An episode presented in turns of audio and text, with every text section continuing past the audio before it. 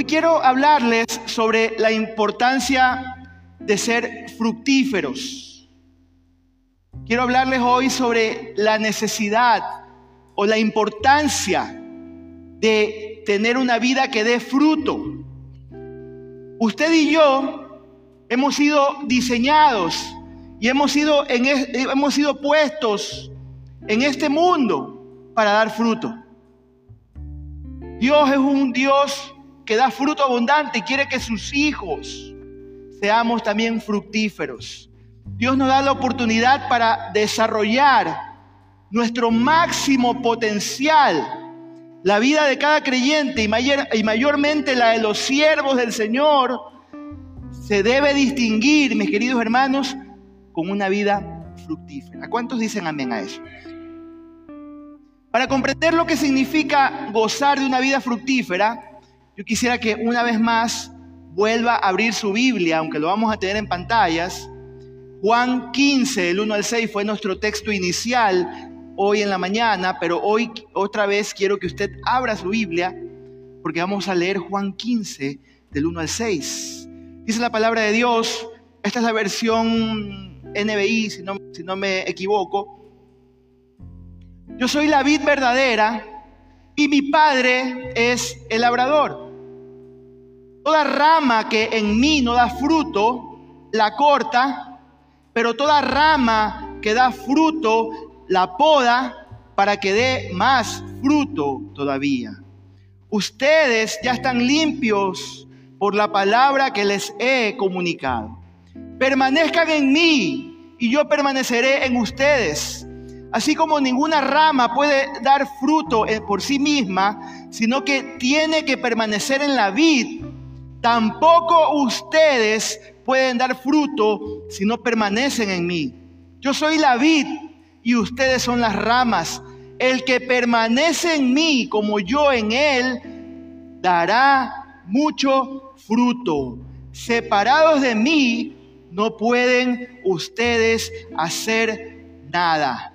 El que no permanece en mí es desechado y se seca como las ramas que se recogen, se arrojan al fuego y se queman. Palabra del Señor. La vid es la planta que produce las uvas. A lo que llamamos los viñedos, todos, nosotros conocemos o hemos escuchado con respecto a los cultivos de viñedos.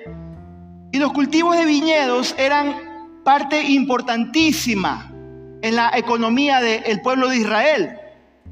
De hecho, la figura de las uvas es una de las que más se usa en toda la Biblia. Usted puede ir por el Antiguo Testamento y puede ver los profetas hablando de, la, de, los viñedos, de la, de la vid. Incluso en el Apocalipsis también habla de la vid. Por eso cuando nuestro Señor utilizó esta figura para los oyentes y para la gente que estaba escuchando en ese momento, no le fue nada extraño, no le fue algo fuera de lo, común lo que el Señor estaba compartiendo con ellos, no era una nueva idea, ¿no?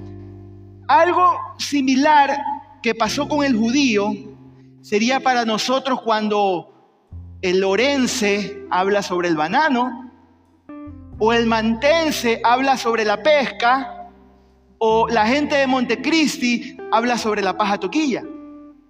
Era algo muy conocido, muy común para el pueblo.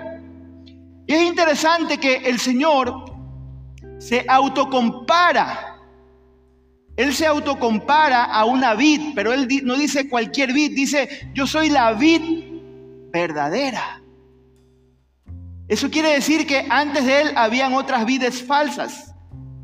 Usted sabe que en el Antiguo Testamento Israel, el pueblo de Israel, la nación judía, fue proclamada como una vid, que era quien bendecía y, y podía dar fruto a todas las naciones. Sin embargo, esa vid falló en su cometido.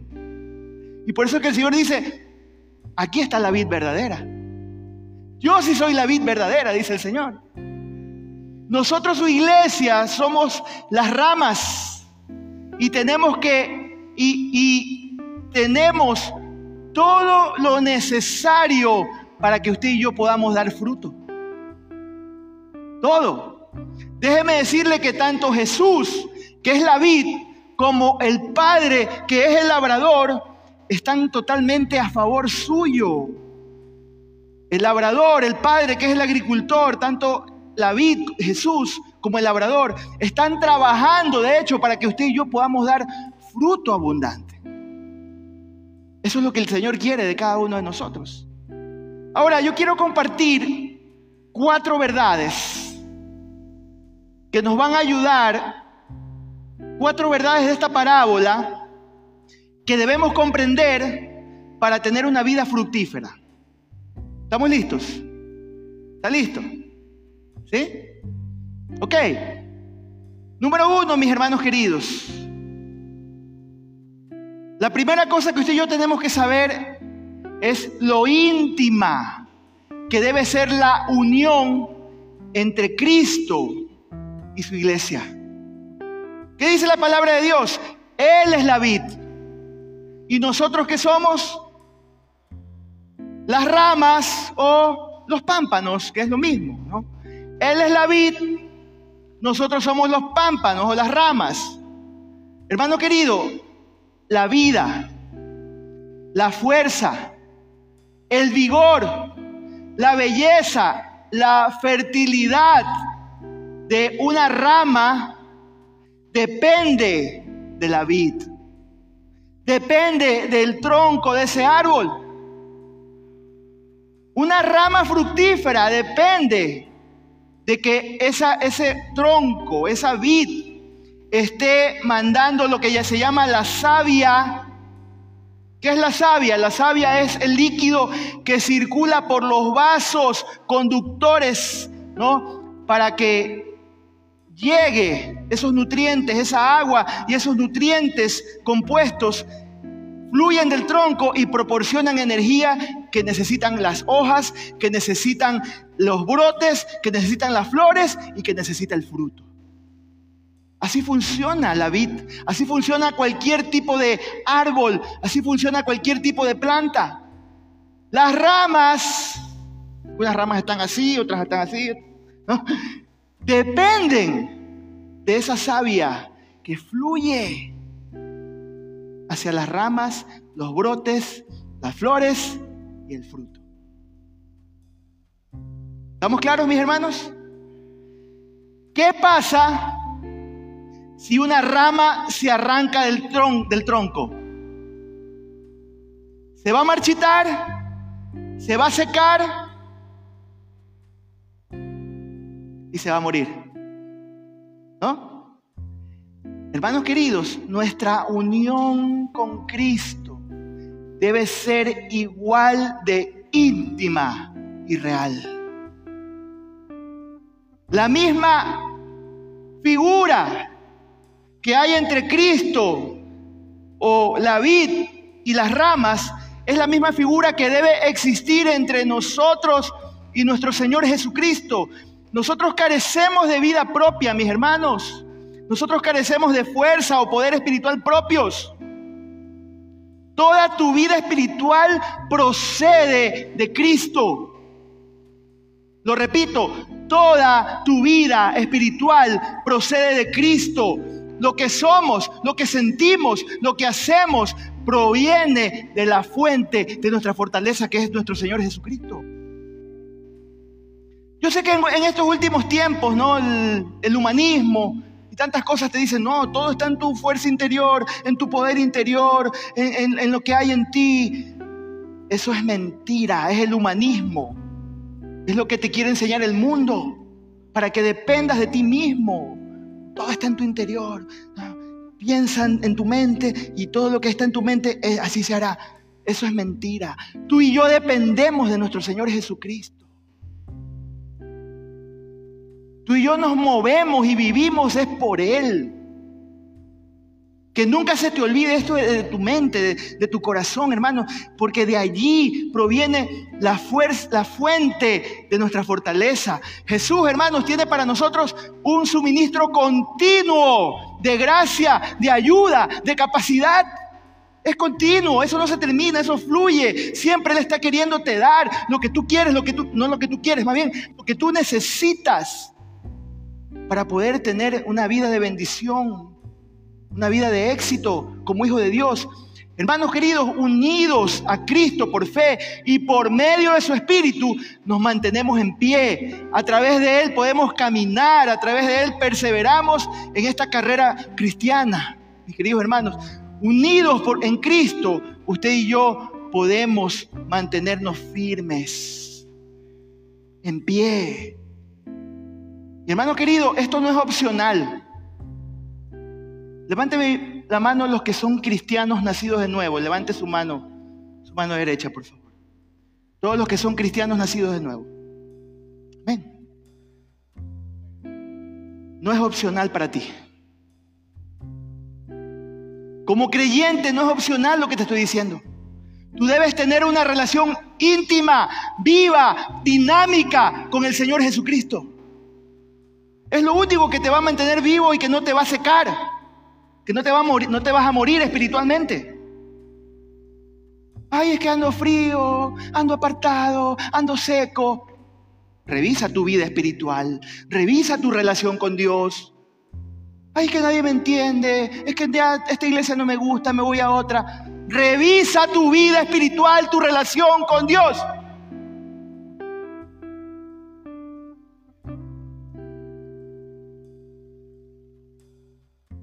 Tú y yo tenemos que estar en una relación, una comunión íntima con el Señor. Y mire, nosotros como iglesia podemos ayudar en todos los medios posibles para que usted se inspire, para que usted crezca, para que usted llegue aquí a la estación de servicio y que echarle gasolina para que usted otra vez se recargue.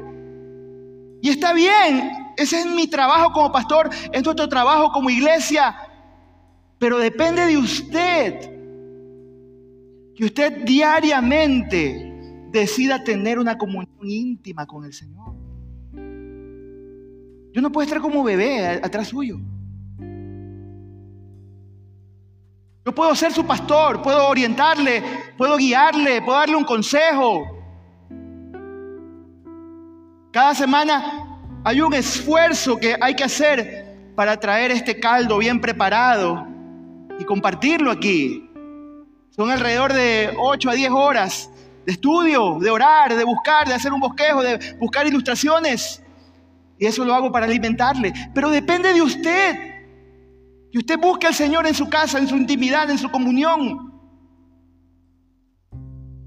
A veces somos demasiadas ovejas. Tenemos mucho de oveja. Pastor, óreme, ayúdeme, levánteme, límpieme, Gracias, mi hermano. mire lo que me llegó.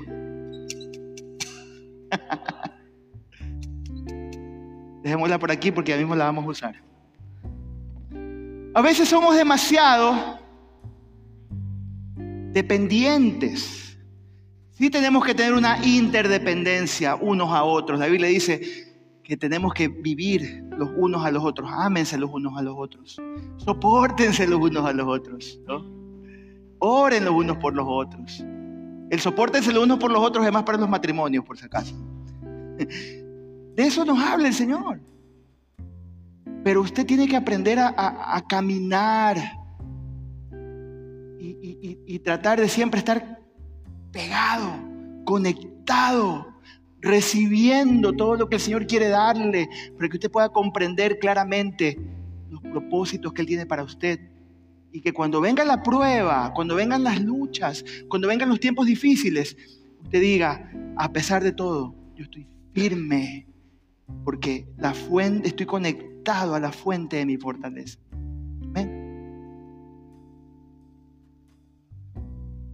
Pero a pesar de todo esto, mis hermanos, el segundo punto nos dice lo siguiente. Así como existen cristianos genuinos, hay también los falsos. Y esta, esta, esta parábola nos enseña también esto. ¿no? Hay pámpanos en la vid que parecen estar unidos al tronco y sin embargo no dan fruto. Hay hombres y mujeres que parecen miembros del cuerpo de Cristo y sin embargo al final demuestran no tener una comunión vital con Él. No todo es lo que parece, mis hermanos. No todo lo que brilla es oro. No, no voy a desarrollar esto de los lobos, las ovejas, no. Lo que sí te quiero decir es que muchas veces nos podemos dejar deslumbrar por lo que estamos viendo. En todas las iglesias, mis hermanos, hay multitud de personas que dicen ser cristianas, pero realmente no tienen una relación con Cristo. Hay personas que de hecho se han bautizado, hay personas que vienen a la iglesia regularmente y hasta defienden su religión con orgullo, pero no tienen lo único necesario. ¿Qué es lo, lo único necesario, mis hermanos, para un cristiano? Es tener una relación con Dios.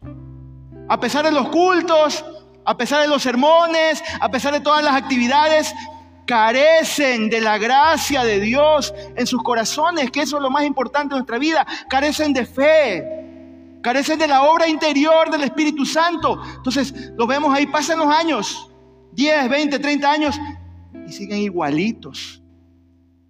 Dios no ha hecho nada. No están dando fruto.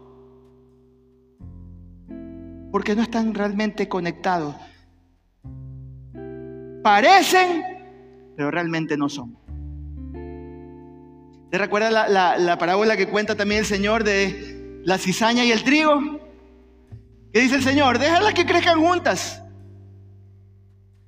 Cuando ya sea el tiempo de la cosecha, ahora sí, separemos. Pon acá lo que es verdadero y pongamos acá, decimos en Guayaquil, lo que es cuete. ¿No? O lo falseta. Entonces, hay cristianos verdaderos y hay cristianos falsos. Hay, hay, hay ramas verdaderas o hay pámpanos verdaderos y hay pámpanos falsos, hermanos, ¿no? Para mucha gente su unión con Cristo solamente es nominal, ¿no? No real. Como dice Apocalipsis 3.1, miren lo que le dice a una de las iglesias, ¿no? Dicen, tienen nombre de que viven, pero están muertos a los ojos de Dios. Le pido, por favor, haga un inventario de su vida. ¿Cómo está su vida? ¿Usted es real o es falso? Es un buen momento para ver cómo está nuestra vida. ¿Estamos dando fruto? ¿Estamos creciendo? Nuestra vida, no somos iguales que el año pasado o que hace dos años atrás o estamos peor? ¿O estamos yendo más bien en... Nos estamos, decía un amigo, me estoy desconvirtiendo como el cangrejo, ¿no? Muchas veces hay gente así que se está desconvirtiendo en lugar de que el Señor esté haciendo una transformación diaria en nuestra vida. Así que tengamos cuidado y tal vez tenemos que revisar nuestra fe. ¿Cómo está nuestra vida? ¿no? Hermanos queridos, cristianos así son ramas de una vid que no, da fruto. Estos pámpanos son inútiles, solo valen para ser para ser podados. Bueno, de hecho ni siquiera esto se usa para podar, pero más bien para ser cortados de raíz bótalo fuera. Y para ser quemados, dice la palabra. No extraen nada del tronco y no devuelven nada al lugar, a cambio al lugar que ocupan. Muchas veces son parásitos. Están solamente ahí tratando de recibir, recibir, recibir, recibir. Y no hay fruto. No hay fruto. ¿Sabe qué, sucede? ¿Sabe qué sucederá en el día final con los que profesan falsamente ser cristianos? Mire lo que dice el versículo 6. Dice, el que no permanece en mí es desechado y se seca. Como las ramas que se recogen, se arrojan al fuego y se queman. a menos que se arrepienta, al menos que esa rama o esa persona que personifica esa rama se arrepienta, su final será de destrucción, mis queridos hermanos. Serán separados de los creyentes verdaderos, echados al fuego eterno como los pámpanos inútiles y marchitos, y al final se descubrirá que hay un gusano que no muere, así dice el Señor, y un fuego que nunca se apaga. Yo sé que en estos días casi pocos predicadores hablan del infierno. No es popular esa prédica, pero el Señor lo dice aquí. Si te vas a mantener en tu vida sin dar fruto, sin crecer, va a llegar un momento en que vas a ser cortado, echado fuera y quemado. Así que mucho ojo, mis queridos hermanos. Recuerden, hermanos, así como existen cristianos genuinos, también hay los falsos cristianos. ¿Están conmigo hasta ahora? ¿Cuál fue la primera lección? ¿Ah? ¿Cuál fue la primera lección? Tenemos que estar igual que esa vid y ese pámpano. Nuestra unión con Cristo y su iglesia o nosotros con Cristo debe ser la segunda lección, ¿cuál es? Existen cristianos verdaderos y cristianos falsos. ¿Cómo, se, ¿Cómo nos damos cuenta que son falsos? Porque no hay fruto. ¿Y por qué les digo esto? Miren lo que dice el número 3. El fruto es la única evidencia de un verdadero cristiano. Díganlo conmigo, uno, dos y tres.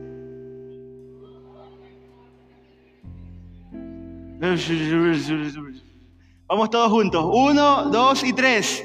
El fruto es evidencia de un... ¿Cuántos dicen amén a eso? Versículo 4, miren lo que dice. El que permanece en mí, como yo en él. ¿Qué es lo que el Señor está diciendo con este texto? Te está diciendo, permanece en mí aférrate a mí, no te sueltes de mí. Vive una vida de comunión íntima, cercana conmigo. Acércate cada vez más y más y más. Deposita tus cargas en mí. Todo tu peso deja que yo lo lleve por ti, te dice el Señor. No te sueltes ni un solo momento de mí. Arraígate a mí. Si lo haces, dice el Señor, nunca te fallaré, permaneceré siempre. Y, y hermanos, el discípulo que permanece en Cristo es como una rama que permanece en la vid, que siempre dará fruto. ¿Recuerda lo que dice el Salmo 1? Dice, será como un árbol plantado junto a corrientes de agua que da su fruto a su tiempo, su hoja no cae y todo lo que hace prosperará. Ahora, tal vez la pregunta aquí es, pero pastor, ¿de qué fruto está hablando el Señor? ¿De qué fruto usted cree que está hablando el Señor aquí? Sí, Hermano querido, lo que sucede en nuestro interior siempre se va a hacer evidente en su exterior. Siempre, todo lo que sucede en su interior. Por eso que el Señor en alguna ocasión dijo, de lo que hay en tu corazón, va a hablar tu boca. El Señor dice, no todo lo que, lo que entra cuando comes contamina al hombre, sino lo que sale. Porque el corazón es perverso, el corazón es engañoso. Ay, me dejo guiar por mi corazón, estoy enamorado. Y ando ahí bailando por las nubes. Engañoso y perverso es el corazón más que todas las cosas. Entonces, ¿qué es lo que debe pasar? Tú tienes que estar conectado con el Señor, con lo verdadero, con lo que es real, para saber realmente qué son los propósitos de Dios para tu vida. Entonces, lo que sucede en tu interior, el arrepentimiento ante Dios, el arrepentimiento es real, es necesario en nuestra vida. Vivir una vida de, arrepentimiento, decir, Señor, todos los días yo me arrepiento de mis pecados. Tener una vida de fe, caminar en fe. Tú no ves al Señor, pero tú dices, aunque no te veo, aunque no te he visto, yo sé que tú estás aquí y que vives en mi vida y que caminas conmigo. Ese, ese es el fruto del que estamos hablando, hermanos, la fe en nuestro Señor Jesucristo, la santidad en la vida y la conducta. Eso es lo que el Nuevo Testamento denomina fruto, mis hermanos. Que tú estás siendo transformado cada día. Que tú ya no eres igual que antes. Que como llegaste aquí con tus luchas, con tus pruebas, y que tratamos en lo posible de ayudarte, de levantarte, cuando pasan los días, los años, los meses, podemos decir, wow, el Señor está haciendo una obra en esa vida. El Señor realmente está, está ahí. Esa rama está conectada al Señor. De eso se trata, mis hermanos. Ese fruto, estas señales distintivas, es de una rama que está pegada a la vid verdadera. Y hermanos queridos, ese fruto, ese fruto del Espíritu Santo en tu vida, esa transformación que Dios ha hecho en tu vida, es evidente a todos. Es evidente a la gente, es evidente a la gente en tu trabajo, en tu casa, aquí mismo en la iglesia. Aquí en la iglesia es más fácil hacerlo. Pero ¿qué tal con tus hijos? ¿Qué tal en tu casa? ¿Qué tal con tu familia? ¿Qué piensan de ti? Yo no lo soporto ese hermanito. Estaba mejor cuando era mundano. Ahora está insoportable. Pero cuando tú y yo somos, nuestra vida es evidente a esa transformación, ¿sabe qué pasa? Impactamos con nuestras vidas, con nuestra transformación, con nuestro testimonio, con nuestro estilo de vida, con, nuestro, con nuestra conducta. Y la gente, ¿qué pasa? Quiere seguir nuestro ejemplo. Entonces ya no solamente das fruto interior, fruto de tu conducta, fruto de tu vida, fruto de tu cambio, sino que empiezas a ser ejemplo para los demás. Y esas personas te quieren seguir. No porque tú les estás obligando, tienes que ser mi discípulo, sino porque te dicen, yo quiero lo que tú tienes.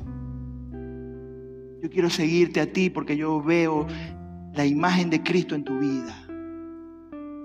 Yo quiero seguirte, quiero caminar contigo. Y entonces, ¿qué pasa? La gente empieza a seguirte. Ayúdame con la imagen que te pedí, David. La semana pasada estuvimos, estuve en la asamblea anual de pastores de las asambleas de Dios a nivel nacional, nuestro concilio al que pertenecemos. Fueron cuatro días donde están todos los pastores a nivel nacional, negocios, cosas, informes, rendir cuentas, tantas cosas. Y es una reunión a la que tenemos que ir, obviamente, pero ¿saben qué es lo hermoso de esa reunión? Por lo menos para mí ha sido muy enriquecedor. Es encontrarme con gente que podemos verla crecer. Cuando yo salí del Centro Cristiano de Guayaquil en el, 2019, yo era pastor de todos esos muchachos que están ahí. Eran mis discípulos. En ese tiempo ellos ya, ya, daban fruto. Por ejemplo, tenemos ahí a Anita Quijosaka, la que está al extremo izquierdo. Tenemos Pastor Vicente y Nadia. Tenemos a Marquitos Carvajal, él trabaja en la iglesia.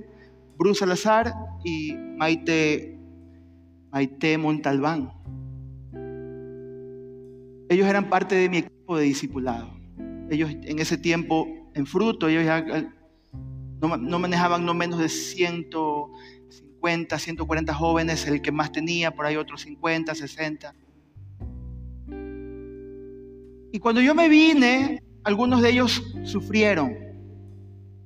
Porque la nueva administración juvenil dijo, no quiero nadie de este equipo, voy a empezar algo nuevo. Y fueron dos o tres años duros para ellos, que estaban en el anonimato después de que eran muy conocidos, que pasaron tiempos muy difíciles. Ahora verlos me da tanto gusto. Porque todos los que están ahí, excepto Marcos Carvajal, que él pidió la foto, él es él, es, este, conserje en la iglesia, trabaja ahí en el mantenimiento. Todos son pastores. Todos son pastores. Algunos estaban recibiendo sus primeras credenciales, otros ya están ascendiendo a ministro licenciado. Vicente Rodríguez se acababa de ordenar. Entonces yo puedo decir, gracias Señor. Porque ahí está la evidencia del fruto de lo que Dios está haciendo. Lo que Dios ha hecho en mi vida por su gracia. Como dice Pablo, no yo, sino la gracia de Dios está obrando. Está obrando. El día de ayer tuve que oficiar un matrimonio en Guayaquil. Una parejita que los conozco desde que tenían 13 años cuando yo era pastor de los adolescentes en la iglesia tenido siete años de noviazgo, larguísimo ese noviazgo. Me llaman hace dos, meses, dos semanas atrás, pastor, queremos que usted venga y que usted oficie nuestro matrimonio. Mauricio Pincay y Ariana Chiriboga. Y me encontré a otras personas también ahí. Creciendo, dando fruto. De eso se trata. Ah, que usted es pastor. Usted puede hacerlo. Usted tiene el mismo espíritu que yo tengo. Usted creo que puede hacerlo mejor que yo. Pastor, es que se necesita estudios, se necesita capacidades. Sea espontáneo. Derrames en la gente, ame a la gente, camine con ellos, sea genuino. Usted es una persona como yo. Creo que yo tengo más errores que usted. El Señor siempre se glorifica en lo que la gente menos piensa. Y Él se glorifica en nuestras debilidades. Usted puede hacerlo. Le muestro esto no por vanagloria, le muestro porque si el Señor lo hizo en mi vida, Él lo puede hacer también en usted. Y eso es lo que queremos aquí en Centro Cristiano de Manta. En primer lugar, ser personas, ser una iglesia que tenemos una fuerte vida espiritual profunda y que a través de esa vida espiritual de transformación, de cambio en nuestra vida, nosotros podemos impactar a otros. Y otros van a querer seguir y llegar aquí porque dicen, allí están pasando cosas distintas. Dios está moviéndose en ese lugar. Y son ustedes a través del Espíritu Santo. Amén. Porque hermanos, donde no hay fruto, no hay vida. Pero nosotros, usted y yo, queridos, somos diseñados para, no, mejor dicho, no somos, diseñados, no somos diseñados para la esterilidad, no hemos sido diseñados para eso. Hemos sido diseñados para dar fruto abundante. Te lo digo en el nombre del Señor. Fructifícate, multiplícate, crece. Te lo digo en la autoridad de pastores de iglesia. Fructifícate, hermano. Crece en el nombre del Señor. Te lo doy como una bendición pastoral. Fructifícate, crece. Esto no es mágico. No es que el pastor te pone en las manos la unción y paz. No, yo te puedo bendecir, pero depende de ti, de tu relación, tu, en tu, tu cercanía, estar enchufado con el Señor. Y es imposible que no haya fruto si no estás enchufado con el Señor. Cuando estás enchufado con Él, siempre va a pasar algo. Con tu, con tu testimonio, con tus pisadas. Si tú sigues a Cristo, la gente también lo va a hacer. Recuerda, hermanos, el fruto es la única evidencia de que permanecemos unidos a Cristo. No me malinterpretes, el primero el fruto del Espíritu, tu vida de transformación, de cambio. Y en segundo lugar, que gente puedas tú discipular. Que gente tú la puedas llevar a ser hijos de Dios también. Y número cuatro, producimos fruto abundante cuando somos podados. Esa noticia no nos gusta mucho. Es la que menos nos gusta de los cuatro puntos, creo, ¿no? No nos gusta ser podados. ¿A quién le gusta ser podado aquí? A ver. La poda es la parte más difícil del proceso. Más duro. Así como el labrador poda las ramas de una vid fructífera a fin de que dé más fruto, igualmente Dios purifica y santifica a los creyentes por medio de las circunstancias y situaciones que son muchas veces difíciles, que son muchas veces complicadas. Él tiene que podarte. No lo entendemos. Es difícil entender muchas veces. Él tiene que podarte, mi hermano. En otras palabras, en las pruebas, la prueba, hermano, es el instrumento mediante el cual nuestro Padre Celestial te hace más santo y te hace diferente. Cuando Él corta, es porque te está santificando. Es porque te quiere distinto. Te quiere cambiado. Las pruebas nos desafían a aceptar su voluntad además de cumplirla. A veces no nos gusta aceptar su voluntad porque no queremos. Queremos que Él haga como hemos estado orando, lo que hemos estado pidiendo. Ay, es que yo me porto bien y por eso el Señor no me va a cumplir mis deseos. No funciona así, mis hermanos. No siempre funciona así. La Biblia dice, mucho más altos son mis pensamientos que tus pensamientos, mis caminos más profundos que tus caminos. No es que va a ser así. Este es mi plan, está trazado y Dios me va a ayudar. Ay, ay, ay, cuidado. Porque después viene la decepción. Después vienen tus expectativas que tenías. ¿Y qué, qué pasa? Te apartas, te alejas, te vas. Empiezas a blasfemar. No, ya no voy a esa iglesia porque el Señor no me cumple lo que yo quiero. El Señor tiene que podarte y muchas veces no lo comprendes. Muchas veces no lo comprendemos. La prueba nos aparta del mundo y nos acerca más a Cristo. Hermanos, la prueba nos hace depender más de Él y nos lleva a la Biblia y a la oración. Si se han fijado que cuando está, si usted es un buen cristiano, cuando está pasando por pruebas, a coger la Biblia, a orar más, a buscar del Señor. Y está bien, tal vez no debería ser lo correcto, pero a veces es lo que el Señor hace para que aprendamos a buscarlo más a Él. La prueba, hermanos, nos muestra lo que hay en nuestros corazones y nos, y nos infunde humildad. Es como más o menos cuando te, te dan un purgante o te comes una pitahaya. Ahí sale Perdón, es mal, mal ejemplo.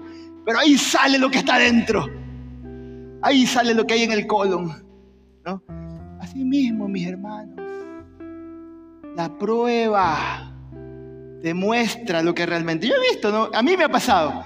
Cuando estoy siendo probado o me, llaman me han llamado al orden, más bravo me pongo. Y no quiero escuchar, y no quiero saber nada, y, y quiero dejarlo todo. Me voy a otra iglesia. Ahí sale lo que hay en el corazón, en la prueba, mis hermanos. Ahí sale.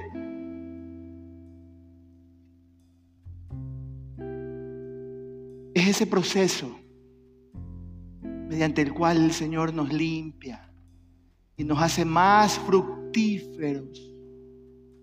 Más fructíferos. Hermano, lea su Biblia. Yo, yo lo desafío.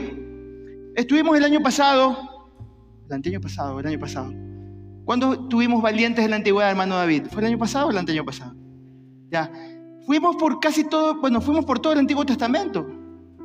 Y si usted se puede dar cuenta, todos estos valientes de la antigüedad fueron personas que tuvieron que pasar por pruebas, situaciones difíciles.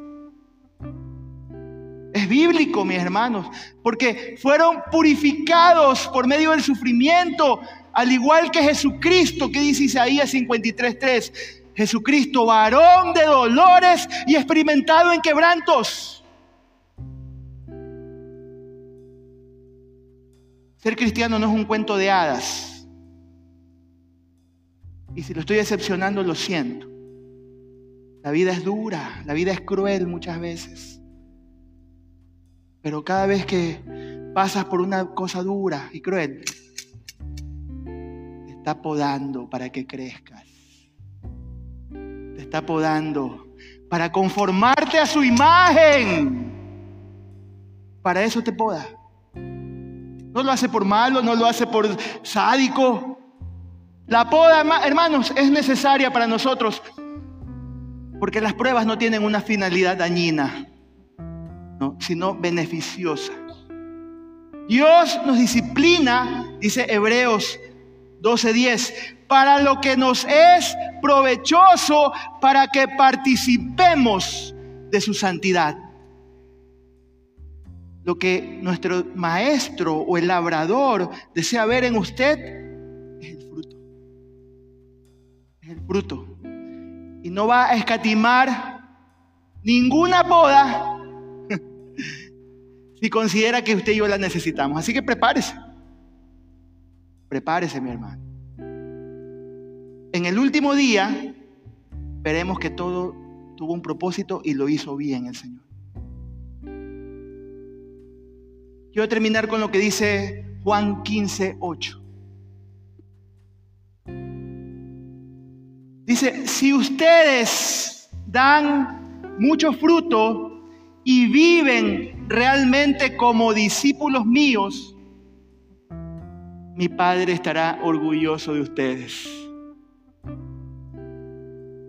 Es como ver a un papá que dice, ese es mi hijo. A mí me da tanto gusto cuando lo veo a Juan Marcos en sus partidos, ahí viene justamente, jugando. Yo como papá chocho ahí viéndolo jugar pelota. Me da tanto gusto verlo a, mi hijo Pablo, cuando está aquí en el teclado. Últimamente no está. Pero sé que Dios está poniendo propósitos en su vida para triunfar algún plan que estamos con Él. Verlo a Santiago, servir con los niños. Como un papá está ahí sacando pecho. Así está el Señor cuando usted está dando fruto. Sacando pecho. Ese es lo que quiere el Señor de usted. Que usted dé mucho fruto. Mucho fruto.